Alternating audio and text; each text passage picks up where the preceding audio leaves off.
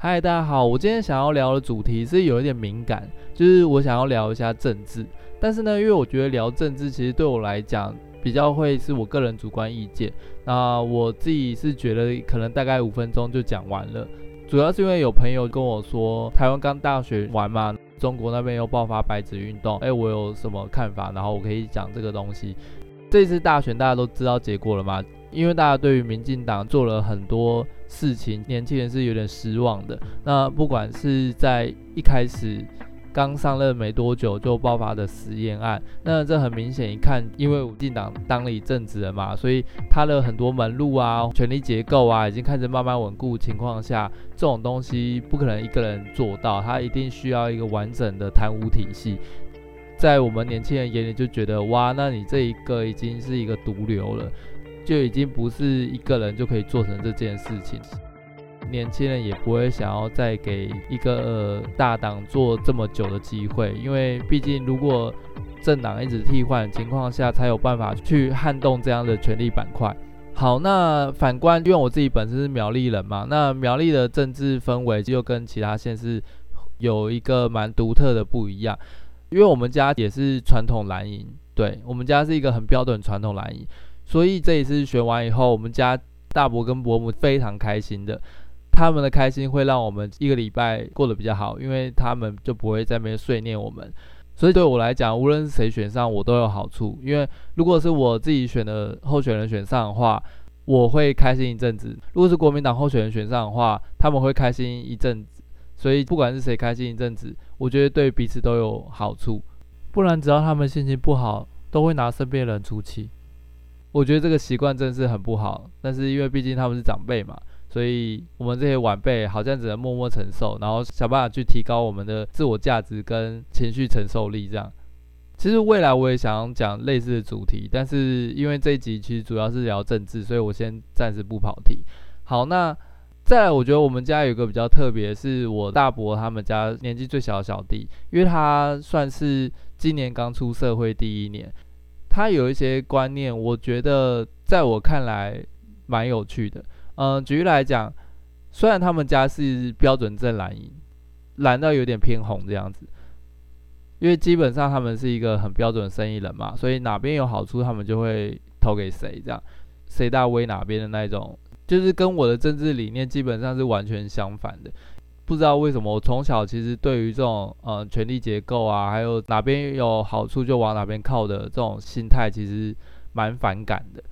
但我这个弟弟呢，他毕竟也生在网络时代嘛，所以我发现说他会去看一些政论节目啊，然后还有会去听一些名嘴啊在那边讲，然后甚至他也说他自己会去看一些网络世界新闻之类的。那我就很好奇啊，他看这些网络新闻都没有被他爸妈这种原本的价值观影响吗？其实我觉得应该还是有，因为他某种情况下其实还蛮认同他父母的观念。我觉得他看政治的角度跟我完全不一样，但是他接收到资讯可能大概有一半又会跟我雷同。那我就很好奇，父母是正蓝营吗？他也认同哪边利益大就往哪边靠的这种价值观的情况下。却又跟我接收到一模一样的政治氛围啊，社会焦虑，他到底会比较偏向国民党利益大就往哪边靠这种价值理念，还是要偏向其他比较本土派的？那我会说本土派，是因为我并不觉得民进党现在可以代表本本土派，就是其他更多像白色力量啊、时代力量，我觉得其实他们更能代表本土派。第一个，他们除了本土派代表以外，还有年轻人的代表。那对我来讲，其实他们才是真正可以代表我们真正年轻人这一辈的心声。虽然我不会直接问我弟说：“诶，你到底会想要投哪个政党？”但是看他的一些发表言行啊、举止啊，其实我会自己去猜说：“诶，他可能会比较支持哪一边？”但是虽然目前我。我判断他应该还是比较偏国民党的啦，对，因为毕竟第一个他爸妈最大受益者嘛，所以他一定就是跟他爸妈投，这个毋庸置疑。那我只是好奇，他接收到资讯跟他爸妈资讯不对等情况下，会不会有点改变？举个例子来讲，上次国际新闻大肆报道，四通桥那边有人拿布条去抗议中国的高压政策，他就有点开心的说：“哎，你看中国大陆现在终于知道要反抗了，然后中国大陆开始呃民间意识抬头了。”这样，那我就心里想说，第一个对我来讲确实是开始，但是它离真正要有一些影响，就是它真正要造成一些影响，我觉得那个还太遥远。那主要原因很简单，就是这些新闻。会传到台湾来，其实蛮正常的，而且台湾也会有相对应的立场去放大检视这些消息。这些东西在中国境内基本上是不太宣传，也不太流通的。只有这一起事件的情况下，很难在中国大陆造成旋风式的推广，或是旋风式的传传递这样。但是因为他开心的跟我讲述这件事情嘛，那我就会知道说，哦，原来他是有在关心。因为其实，在那之前，我对他们一家子的印象就是，反正根本就不用去管苗栗以外的事情，然后想办法把自己过好，然后想办法把自己活好，然后想办法赚钱。基本上其他事情都不用管，除了赚钱以外，什么事情都不重要。其实这件事情为什么我会有这么深刻体悟？其实从国小的时候就开始。那我们国小其实都有养蚕宝宝嘛。当初我在养蚕宝宝的时候，我的理念很简单，既然我已经养了，那我就要想办法把它养好。至于我怎么定义养好呢？我知道要喂它吃东西，我就喂它吃东西，然后想办法照顾它，这样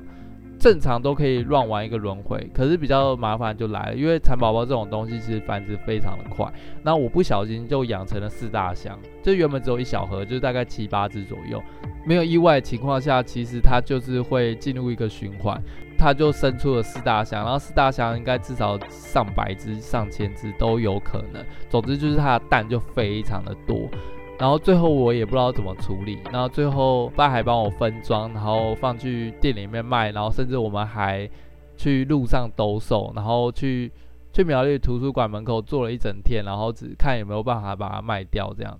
这算是少数我跟我爸的美好回忆。这样，反观我这个弟弟在养蚕宝宝的时候，其实他当时候养到成虫的时候，他爸就直接把它丢掉，就说好，你已经知道。这个东西了，然后你学校功课也已经做完了，那这就可以直接丢掉了。他就真的活生生把这一盒就直接丢进垃圾桶了，这样。然后我当时看到的时候，我其实有点傻眼呢，因为从小我接受到的价值观，哎，我们要爱护动物啊，然后要尊重生命啊之类的。结果他爸就这样活生生把那一盒蚕宝宝丢进垃圾桶的时候，我这个弟弟他也没有做任何反应，就觉得哦，好，对，就是做完了，那就丢垃圾桶这样。我是有点傻眼啦，对。还是他姐姐，就是说，哎，你怎么可以把它丢垃圾桶啊？再怎么样也是一个生命，然后才把它拿到外面的桑树上，因为毕竟苗栗其实算蛮乡下的，就是随便都有桑树，他就把它拿去桑树上面放生，这样。当然，就我知道，即便是放生，像这种人工饲养的蚕宝宝，基本上在野外应该也活不太下去啦。但其实这就是一个价值观的展现，就是他对于这种东西其实是蛮不在乎的。他就觉得说，哎，对，我爸讲的是对的啊。然后，呃，即便我觉得不对，但是有一个强权或是有一个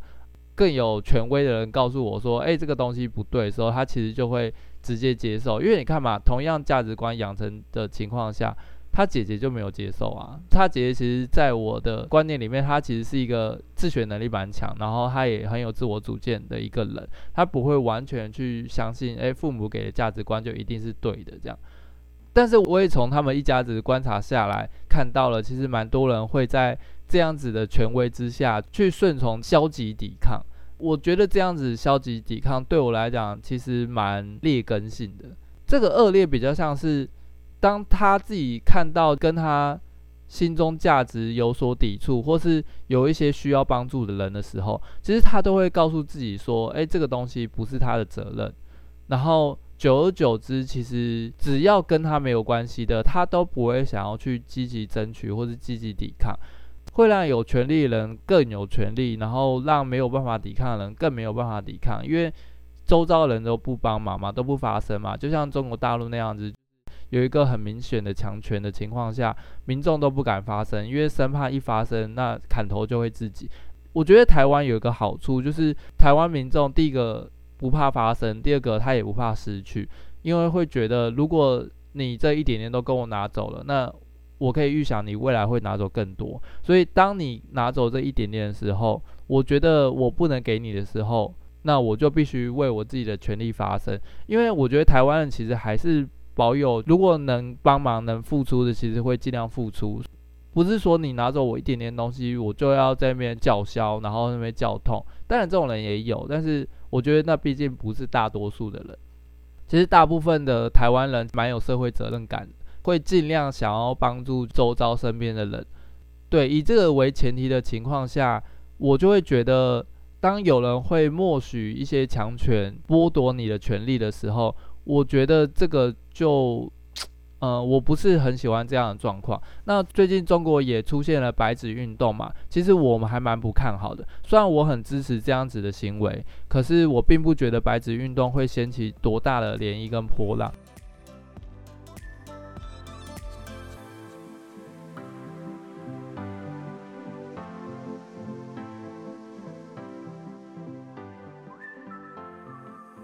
其实，在香港当初在发生抗争事件的时候，我反而还觉得，哎，这个是有机会的，因为第一个，香港是本来就是有一个自治区的 title 嘛，然后再就是它并不是跟本岛连接，虽然有。一个大桥，但是再怎么样，如果他们真的抗议成功了，然后真的争取到自治权的情况下，我觉得其实某种程度上只是他们现在生活的延续。可是中国大陆的白纸运动完全不是这个状态，因为第一个民众比较像是用求的，就是我在网络上看到一些试出来的影片，我觉得其实大部分还是民众在求这些执法人员说，诶，你不可以这样啊，你不可以那样。那我就觉得说，如果你是用这种方法在抗议的话，怎么可能有用？那我不太确定，就是是不是所有的抗议都是这样开始的。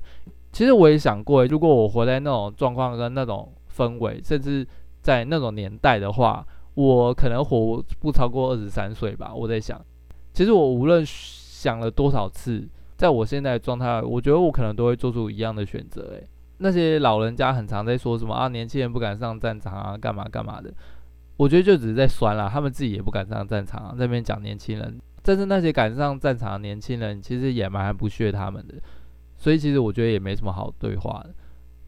但确实，白纸运动让蛮多人权团体，甚至自由派人士会很关注这个事件跟运动，我觉得这件事情其实也算是好的。但是我觉得，不管是要抵抗任何权力压迫啊，或是想要争取自己权利，真的还是得内部人员自己去争取，因为毕竟外部人员最多最多就是做声援跟金援嘛。那这两种情况下，我觉得